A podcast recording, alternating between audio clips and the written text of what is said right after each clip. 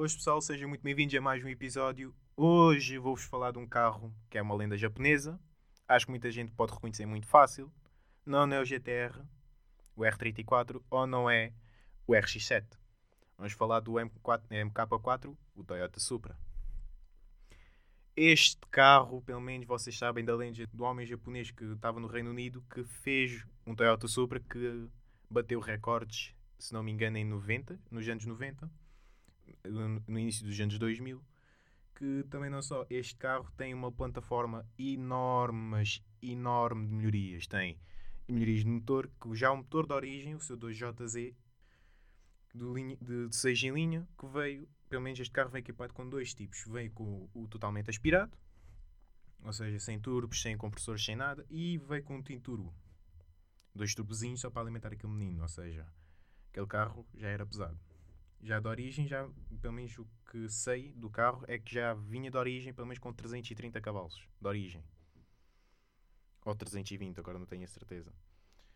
Mas vamos continuar a falar um pouco mais deste carro. O, que, o porquê dele ser tão especial do, de, do seu clássico japonês.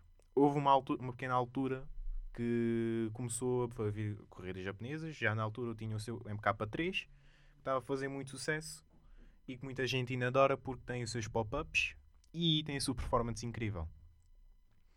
Mas o MK4 foi diferente. Este carro em específico, o interior dele é muito lindo. Vocês depois vão tentar perceber, porque este carro foi também inspirado, pelo que eu vi, em partes de aviões, em termos de um estilo uh, de, de, aviões. Porque por dentro o cockpit é completamente.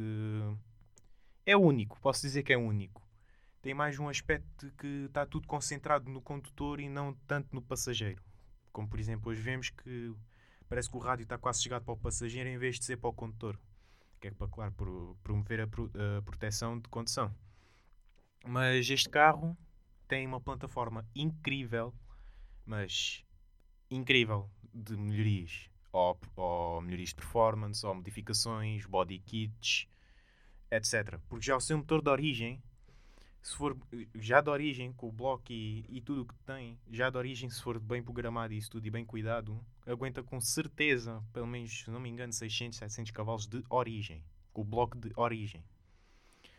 E também dizem que muitas peças dos motores são aproveitadas já de origem, como por exemplo temos a, a, a, cabe, a, a junta da cabeça, que fica entre o bloco e a cabeça de válvulas tem uma resistência já de origem que aguenta, se não me engano, uh, 20 bares de pressão, uma coisa qualquer. Eu não tenho a certeza das medidas, simplesmente vi isto de uma Wikipedia ou de, de umas informações também de outros youtubers e de outros vídeos também para perceber mais ou menos mais do carro, em termos de técnico.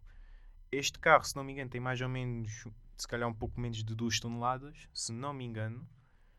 E posso dizer que o carro tem um estilo muito bonito para os anos 90, como também apareceu depois o R34, que também vamos falar se calhar neste episódio, num episódio mais à frente, e que foi basicamente uma das lendas também nas corridas e outros tipos de competições, fez uh, recordes, bateu lugares que ninguém estava à espera que chegasse.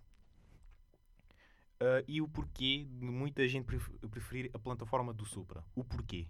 porque já também de origem traz uma, uma, uma incrível distância de deixo que dá mesmo uh, indicar que está mesmo pronto para fazer drift já por conta própria. Depois o motor é muito fácil de fazer alterações, basta só poder pôr uns pistões mais resistentes, uma, uma peças de performance, umas velazinhas, eh, bielas, etc. Tudo material de marca para performance, que este carro já faz uma melhoria e, e cavalos, até que se fartam. Que já vi youtubers e uh, pessoas fanáticas e agarradas por velocidade e por potência que conseguem fazer um motor destes, todo preparado, todo forjado e isso tudo, a fazer quase 3 mil cavalos. É, é, é, é estúpido o tipo de cavalagem que aquilo aguenta. Um, povo, uh, mais.